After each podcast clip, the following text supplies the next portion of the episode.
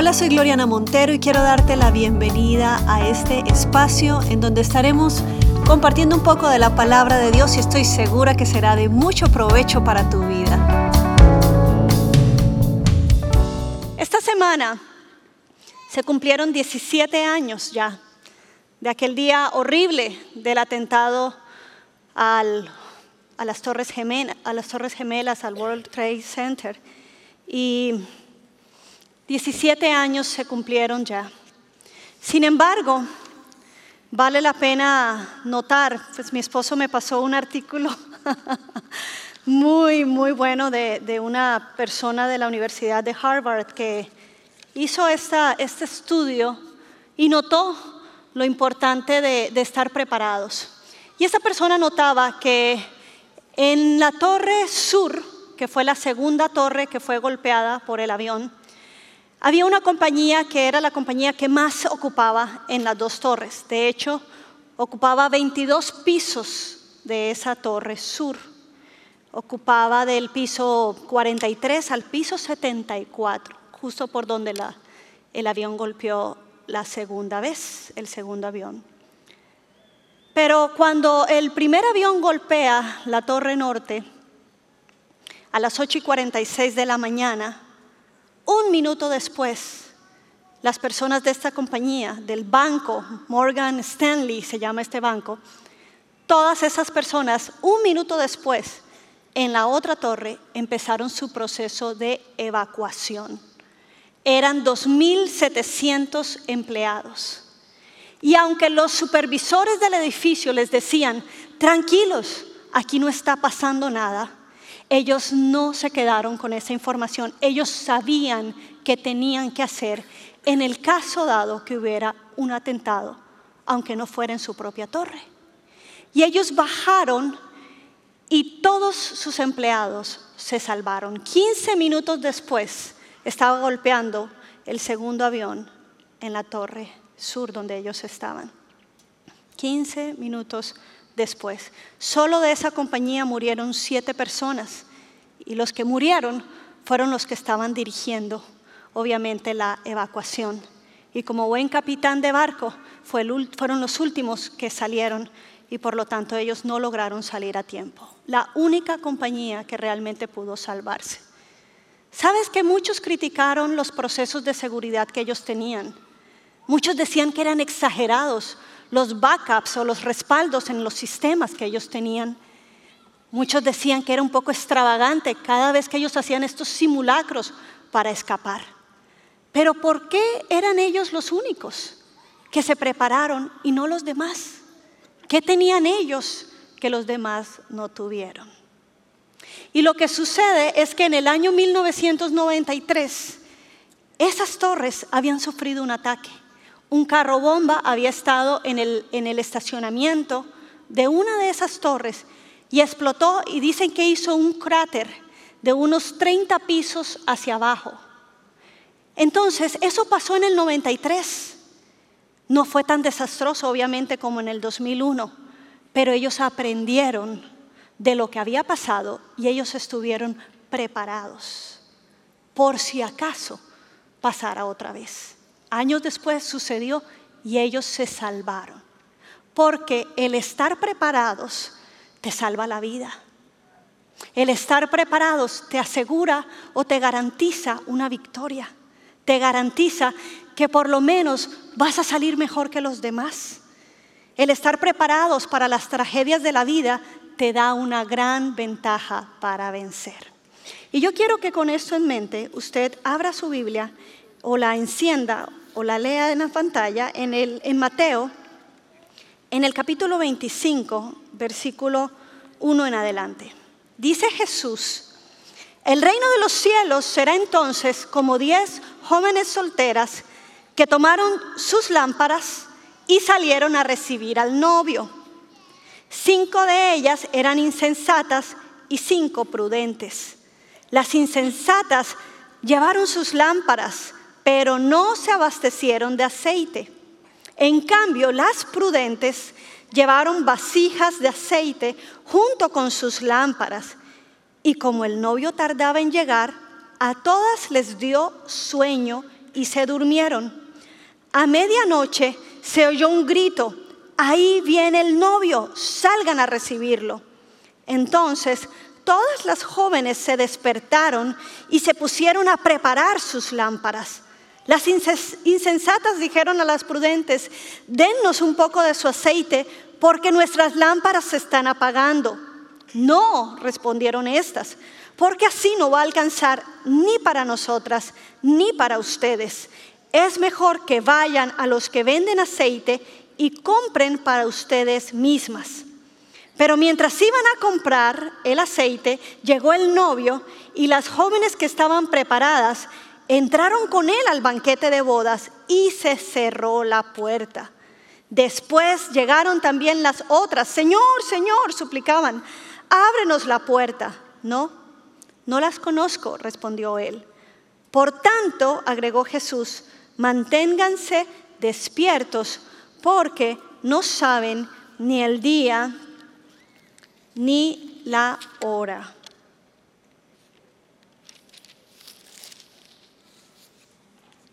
Aleluya. El novio viene pronto. Pero como dice la palabra de Dios, algunos piensan que como se ha tardado tanto, como se ha tardado tanto, tal vez no estamos preparados, tal vez nos da sueño, como a estas mujeres, tal vez no estamos velando como es el llamado de Jesús. Velen porque yo voy a venir. Lo que pasa es que nadie sabe el día ni la hora. Ante esto, Pedro dice, lo que pasa es que para el Señor un día son como mil años y mil años como un día. Él no tiene apuro. Él no tiene apuro, pero Él tiene un propósito en su tiempo. Y el propósito del tiempo de la venida del Señor es, dice segunda de Pedro en el capítulo 3, versículo 9, dice, el Señor no tarda en cumplir su promesa, según entienden algunos la tardanza.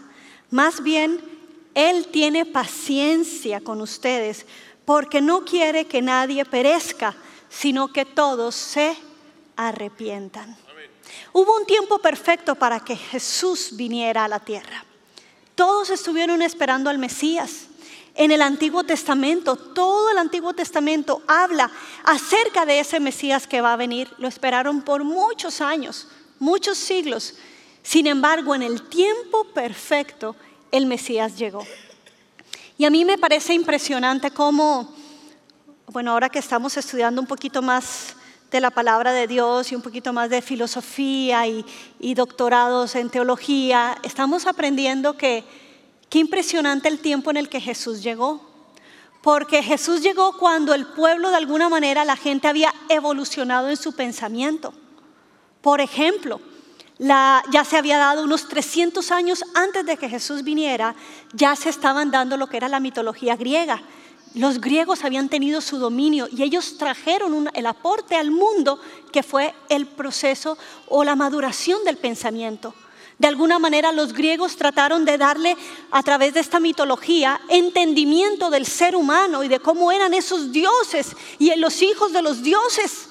Ya la, ya la religión, por decirlo de alguna manera, no era animales, no era que hacían becerros, no era que hacían eh, cabras, ya había evolucionado el hombre con los griegos y entonces ya profundizaban un poquito más en el alma del hombre y en lo complejo que es el alma. Y de alguna manera ya ellos no era que adoraban animales, sino que empezaron a entender, ay, si viniera el Hijo de los dioses, el que pueda caminar en medio de y vencer la humanidad. Y de 300 años después llega Jesús, el Hijo de Dios el que la gente estaba esperando, pero el pensamiento de alguna manera estaba preparado. Pero vino no en el periodo griego, vino en el periodo romano, donde los romanos invadieron, se expandieron.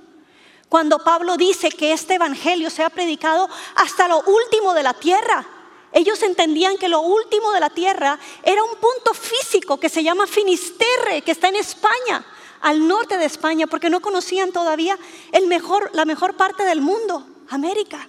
No la habían conocido todavía. Y entonces para ellos, cuando Pablo dice hasta Finisterre, hasta lo último de la tierra, es que en los mapas de navegación, Finisterre era ese punto último, que solo a través del imperio romano es donde se llega a la expansión y la evangelización, cuando 300 años después de la muerte de Jesucristo, más o menos en el año 315, donde se convierte uno de esos, de esos emperadores romanos, es donde empieza la cristiandad. Dios sabía el tiempo perfecto. Si tal vez hubiera llegado antes Jesús, hubiera quedado oculto. Pero Dios tiene los tiempos perfectos. Él sabe cuándo. Él sabe el día, la hora. Pero el propósito nos dice el apóstol Pedro que Él tiene paciencia porque Él está esperando que su iglesia esté preparada, pero esté teniendo luz para predicar. Y yo creo que en parte Jesús no ha venido y está esperando esa segunda venida porque está dando chance a que su iglesia sea una iglesia viva, una iglesia que entienda su misión, que entienda su llamado y que entienda que Cristo está esperando que hagamos el trabajo de evangelizar para que Él entonces pueda venir y recoger a su iglesia. Porque su amor es tan grande que está esperando que muchos vengan al conocimiento de Él. Amén. Yo me pregunto, ¿Por qué Jesús llama insensatas a las que no llevaron aceite? ¿Qué quiere decir esa palabra insensata? Pues lo dice no tener sensatez. De alguna manera significa que es una persona inmadura. Una persona que es inmadura es una persona que no es precavida, que no aprende de alguna manera de, sus errores o, o no aprende de la sabiduría que hay en la calle, observando. Estas personas de la compañía Morgan Stanley, ellos aprendieron cosas que los demás no. Muchos habían sufrido el ataque en el año 93, pero ellos decidieron hacer algo al respecto y estar preparados. Y no hacerlo implica una inmadurez. Y como cristianos me da tristeza el porcentaje que habla Jesús. Espero que sea simplemente un número, que le haya dicho de 10, 5 están preparados y 5 no. Señor, por favor, que sea simplemente un número para explicar y que no sea una realidad ni una radiografía de la iglesia. Pero por eso estamos aquí desde este púlpito, para decirnos pilas, despabilense, despabilate y vela porque nadie sabe el día ni la hora y tienes que estar preparados. Insensatas, inmaduras porque no fueron precavidas y no llevaron consigo aceite, porque creyeron y aquí está mi punto, creyeron que el novio no iba a tardar. Entonces, ay, viene el novio, ay, sí. Es como, como dicen en Costa Rica, los bombetas. O sea, los que están listos, ay, fiesta, fiesta. No han dicho fiesta y ya están bailando. No han dicho banquete y ya están comiendo. Ay, gente muy entusiasmada, muy apuntada, pero inmadura. Porque de alguna manera no prevé lo que puede pasar. Y el Señor nos está diciendo que como iglesia debemos prever que las cosas pueden tardar. Y esto es un arma contra la desilusión. Porque podemos estar muy entusiasmados con el Evangelio, con la verdad de la salvación. Tenemos fe para creer que Él perdona nuestros pecados, pero tenemos que llevar fe de reserva, fe de reserva una fe que nos permita pasar y vencer los momentos de tardanza. Los momentos en donde no vemos todavía al novio. O los momentos donde decimos, Señor, ¿hasta cuándo tanta maldad? Señor, si nosotros nos enteramos, miren, acabamos de venir de Guanajuato, de una conferencia que se llama una cumbre, Sé Libre, en donde llevaron eminencias en neurología, en psicología, en investigación, investigadores tremendos de aquí de Estados Unidos y de Latinoamérica, tocando el tema de la pornografía. Y uno que no anda en esos mundos, uno no sabe lo terrible que está el mundo. Pero México, por ejemplo, es el productor número uno de pornografía infantil. Y si fueran solo fotos, si fueran solo desnudos, pero me contaba una mujer que habían videos gráficos donde las niñas morían asfixiadas de verdad mientras las violaban y las ahogaban. Y eso es lo que más se estaba vendiendo. Y me decían, cuida a tu hija, porque esto es una plaga. Yo me, y, ni para contarles todo lo que, lo que aprendí allá, lo que aprendí, bueno, yo no sabía muchas cosas. Y me dio tanta tristeza. Y yo decía, si a mí me duele el corazón, Jesús, tú que lo ves todo, ¿cómo estará tu corazón? Y por eso Él grita, iglesia, vela, despiértate, levántate y haz y confía que cuando tú lanzas el mensaje, el Espíritu Santo se encarga de traer convencimiento y de convertir y de hablar a los corazones. Pero no nos podemos quedar quietos y tranquilos. El novio no iba a tardar. Y yo pienso que muchas veces vivimos la vida cristiana con combustibles baratos con combustibles de, corta duración. ¿Se acuerdan la pila esa del conejito, de larga duración? pues como no nos están patrocinando, no voy a decir cuál es el nombre. y miren, y es que muchas veces tú puedes tener un aceite que no es el aceite puro. Voy a hablar después cuál es el aceite puro. Pero hay aceites que son de mala, o combustibles que son de mala, de, de corta duración.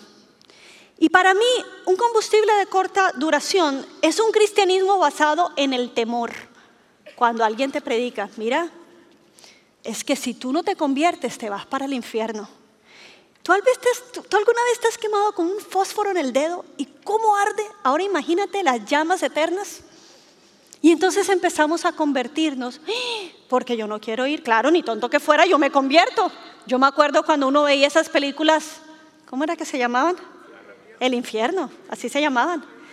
Y uno veía así Napoleón y un montón de gente de la historia y, y uno los veía y uno, claro, todo el mundo corría a convertirse.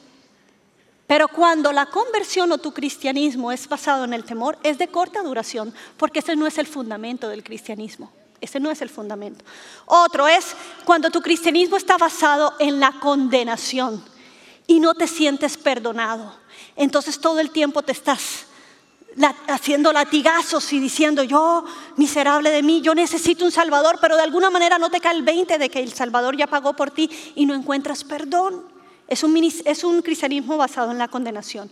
Otro combustible de corta duración es el cristianismo basado en los milagros, cuando hasta que te llegue el milagro.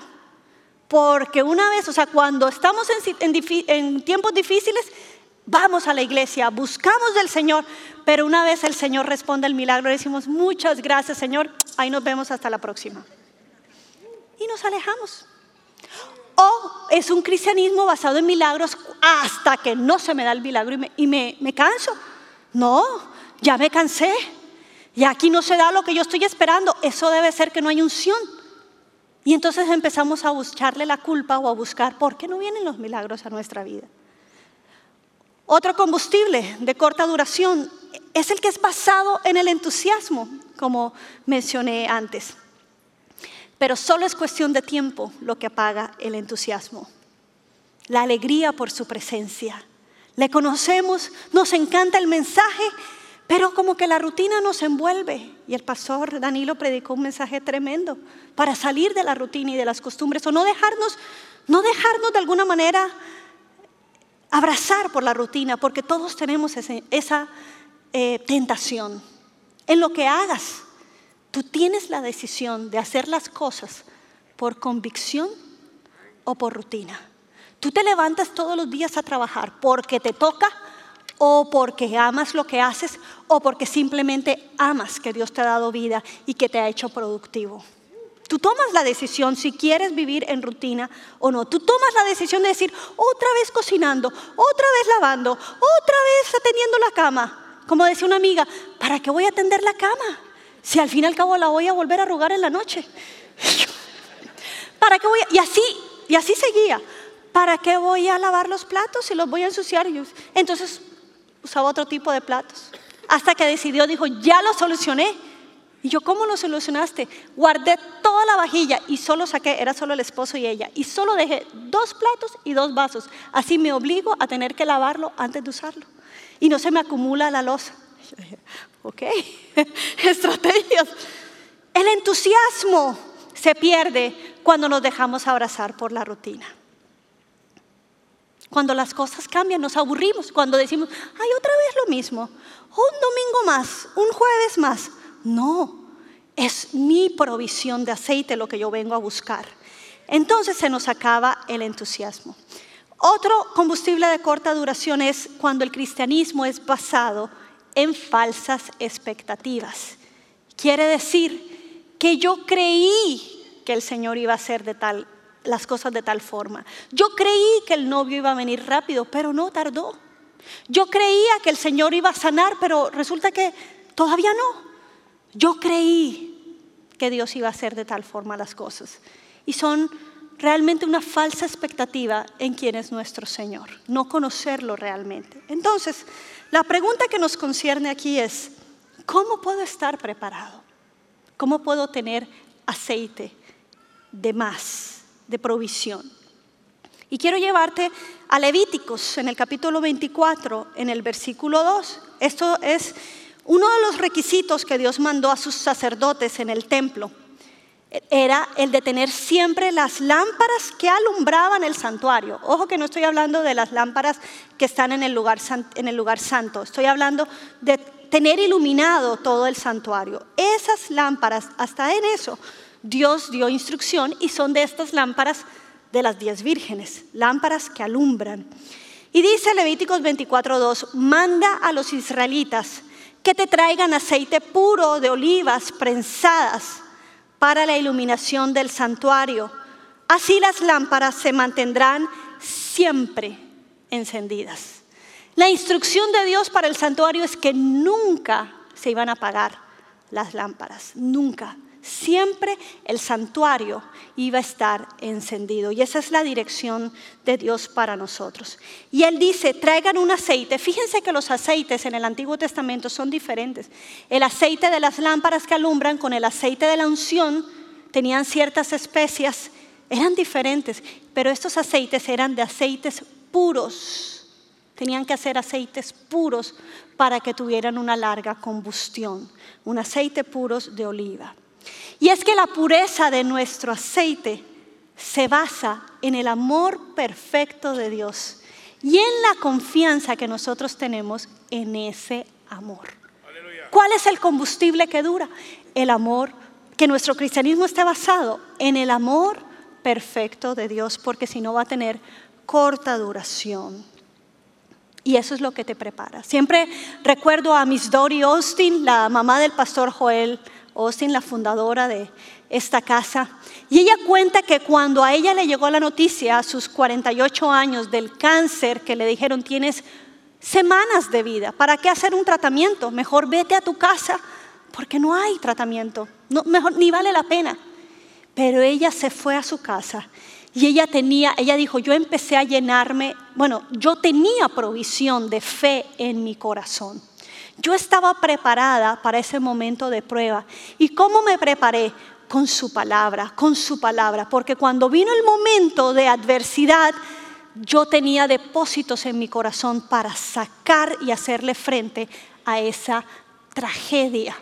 Y el consejo de ella desde este púlpito siempre ha sido, no empieces a llenarte cuando estás en medio de la tormenta, empieza a prepararte. Eso es parte de la madurez cristiana. Empieza a llenarte de depósitos en tu vida para que cuando venga el golpe estés listo y puedas salir adelante, cuando venga la adversidad.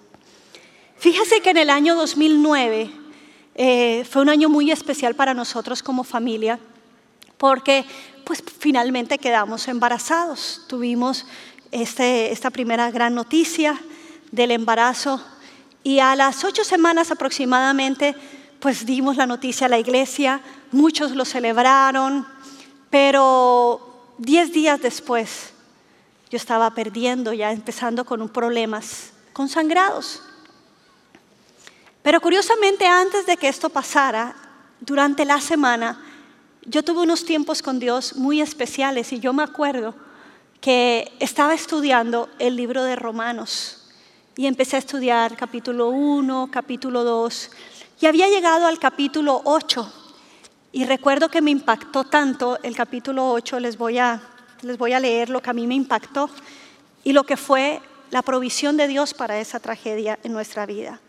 Dice la palabra de Dios, así está escrito, por tu causa, en Romanos 8, versículos 36 al 39, por tu causa siempre nos llevan a la muerte, nos tratan como a ovejas para el matadero. Sin embargo, en todo esto somos más que vencedores por medio de aquel que nos amó. Pues estoy convencido de que ni la muerte, ni la vida, ni los ángeles, ni los demonios, ni los poderes, ni lo alto, ni lo profundo, ni cosa alguna en toda la creación podrá apartarme de su amor. Y recuerdo que yo, yo, no me acuerdo de en qué semana yo estoy haciendo qué devocionales, es mi tiempo con Dios, pero yo recuerdo que esta palabra, después de esos días de estar estudiando esta carta, llegué a este capítulo y fue como, como que mi alma se llenó y le dije, ¿quién me puede separar del amor de Dios? Y me sentí amada, consentida, cuidada, protegida, chineada, como dicen en otros países, amada. Realmente me sentí como la hija de papi. Y le dije, gracias Señor. Dos días después es donde empiezo con esto. Un sangrado. Ya había leído que, que la cosa había que llamar al médico. Pero en eso que llamamos a un médico amigo que hablaba español, le conté lo que me estaba pasando. Y ya me habían hecho un ultrasonido y vimos que ya no había corazón en el bebé, entonces queríamos saber qué íbamos a hacer porque nada pasaba en mi cuerpo, sino leve sangrado. Y, me dijo mi amigo, deja y llamo a un médico, que también es médico, pero no es ginecólogo, dijo, voy a llamar a un especialista ginecólogo. Y en esta traducción, cuando él le explica en inglés, él dice, él usa la palabra aborto y no usa la palabra pérdida. Realmente en español no, no, somos tan técnicos al decir estoy perdiendo o estoy abortando al bebé. El aborto puede ser involuntario, pero en inglés el aborto es voluntario.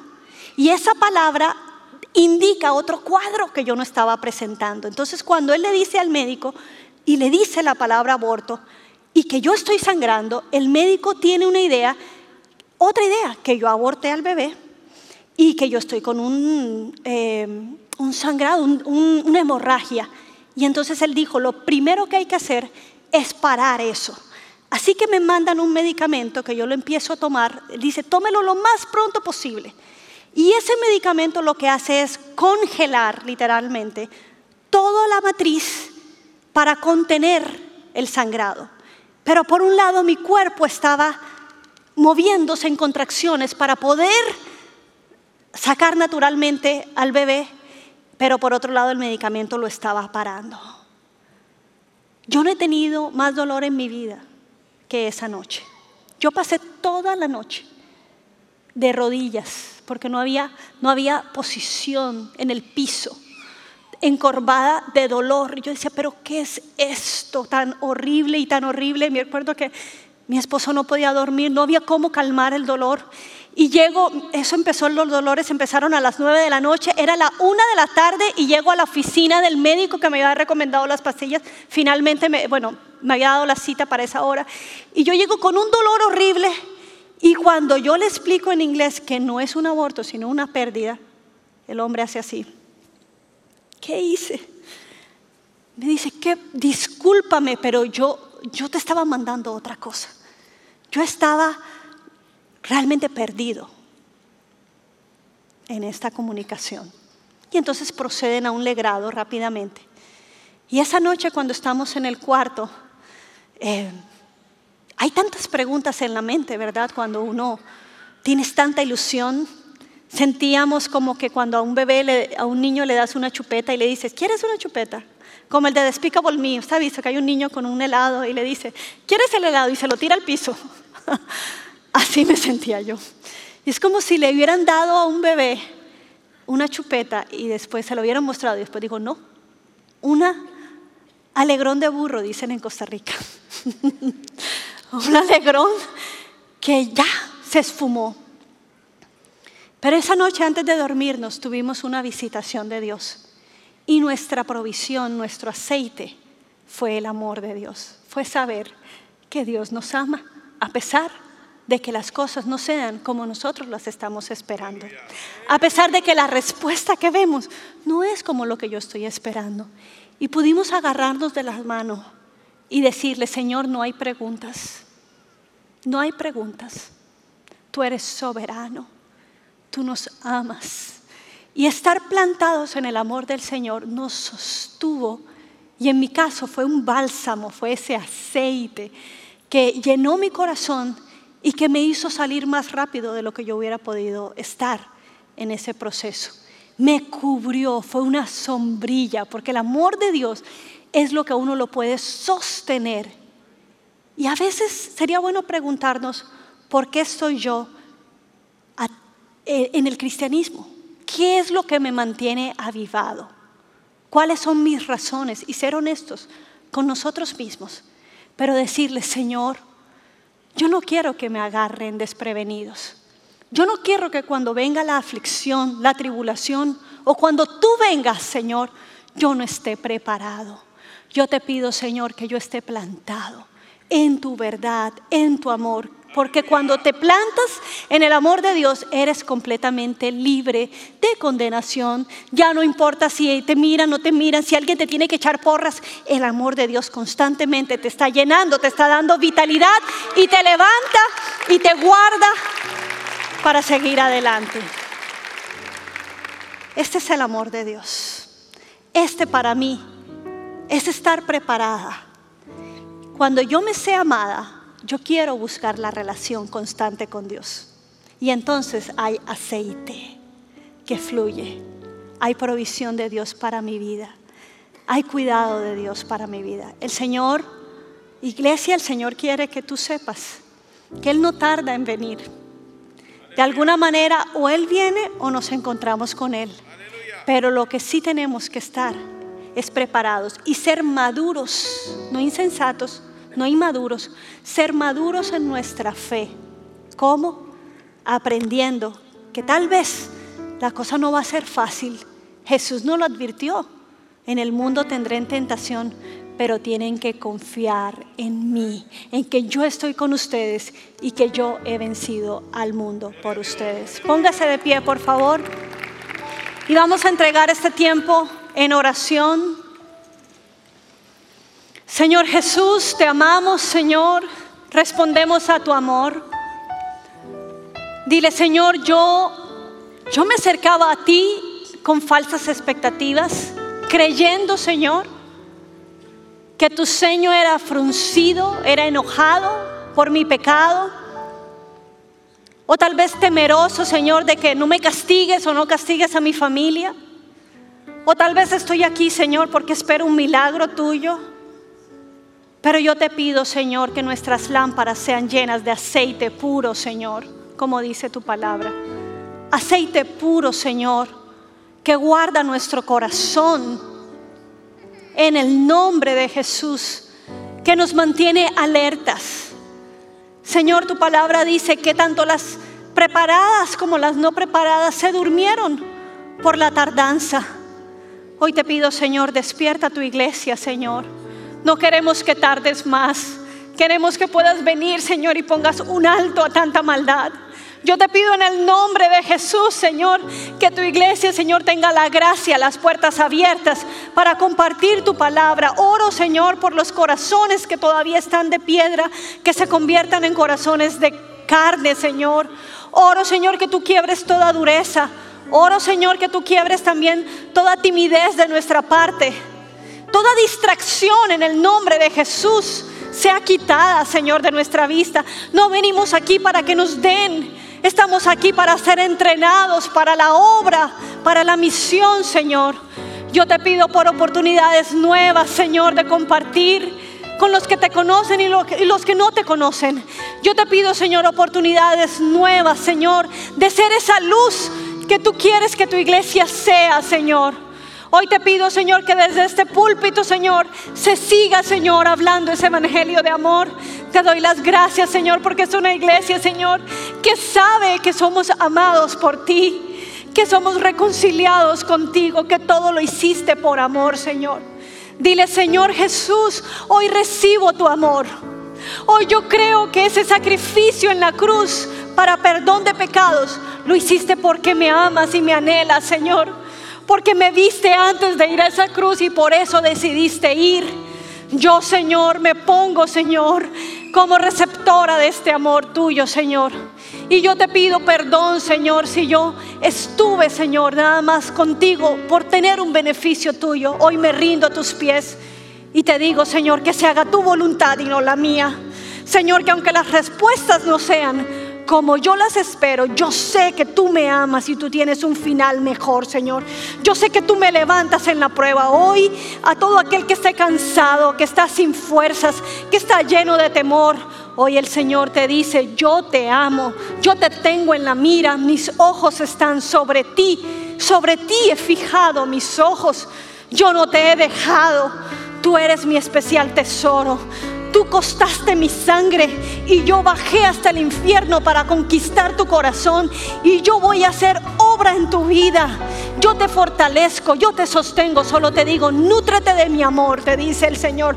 Llénate de mi amor porque solo Él es aceite que sostiene, que levanta la pureza de su amor.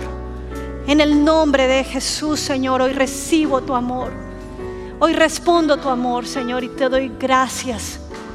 Yo te pido, Señor, que estemos siempre preparados, que nos alertes, que nos llames la atención, Señor, en todo tiempo, para estar pegados a ti, Señor, y a tu presencia. En el nombre de Jesús, entregamos esta reunión diciéndote gracias, Señor. Gracias, Señor, por todo lo que has hecho y por todo lo que harás. En el nombre de Jesús. Amén. Y amén. ¿Cuántos reciben esa palabra hoy? Yo les bendigo en el nombre de Jesús y oro que sus lámparas estén siempre llenas de ese aceite puro y fresco en el nombre de Jesús. Que tu relación con Dios sea avivada, que vaya a otro nivel en el nombre de Cristo Jesús. Amén. Dios les bendiga.